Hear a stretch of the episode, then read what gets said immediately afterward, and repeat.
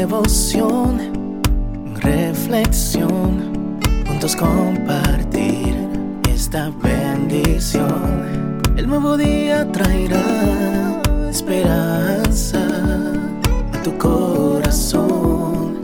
Qué bendición. Darwin Rodríguez, el podcast. Meditaciones matinales para adultos. Plenitud en Cristo. Escrita por el pastor Alejandro Bullón. Vivir es proseguir. Prosigo a la meta, al premio del supremo llamamiento de Dios en Cristo Jesús. Filipenses 3:14. Con apenas 20 años, Raúl llega a la conclusión de que su vida es un fracaso. ¿Para qué continuar viviendo? Me pregunta en la carta después de contarme las derrotas de su vida. Desde los 16 años he estado usando drogas, al principio solamente para probar, o tal vez para no sentirse aislado del grupo. A la hora que quiero paro. Les decía a los que le aconsejaban abandonar ese camino. El día llegó. Quiso parar. Casi había perdido la vida en un accidente automovilístico. Quiso parar y descubrió que ya no podía. Era un pobre esclavo del vicio. A partir de allí, su vida fue un fracaso tras otro. Abandonó los estudios, dejó la casa paterna y empezó a practicar pequeños robos. Acabó pasando un tiempo en la prisión. Cierta noche, medio drogado, prendió la televisión del cuartucho inmundo que compartía con otros drogadictos y me vio hablando del amor de Dios y de las intocables oportunidades que el Señor da a los seres humanos. El mensaje tocó su corazón. Fue a raíz de eso que escribió una carta a la producción del programa.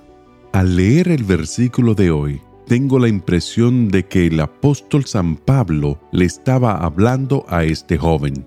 Prosigo a la meta, dice Pablo. El verbo proseguir es griego, es lambano, literalmente significa alcanzar la cumbre de una montaña para descubrir que existe otra montaña más alta.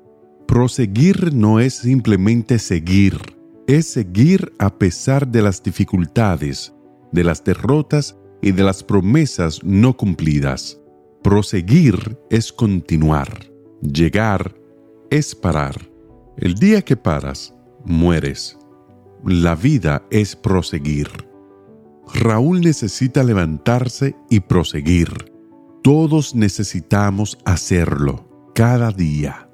A despecho de los errores cometidos, la más grande tragedia del ser humano no es resbalar y caer, sino quedarse caído pensando que una derrota es el fin de la carrera.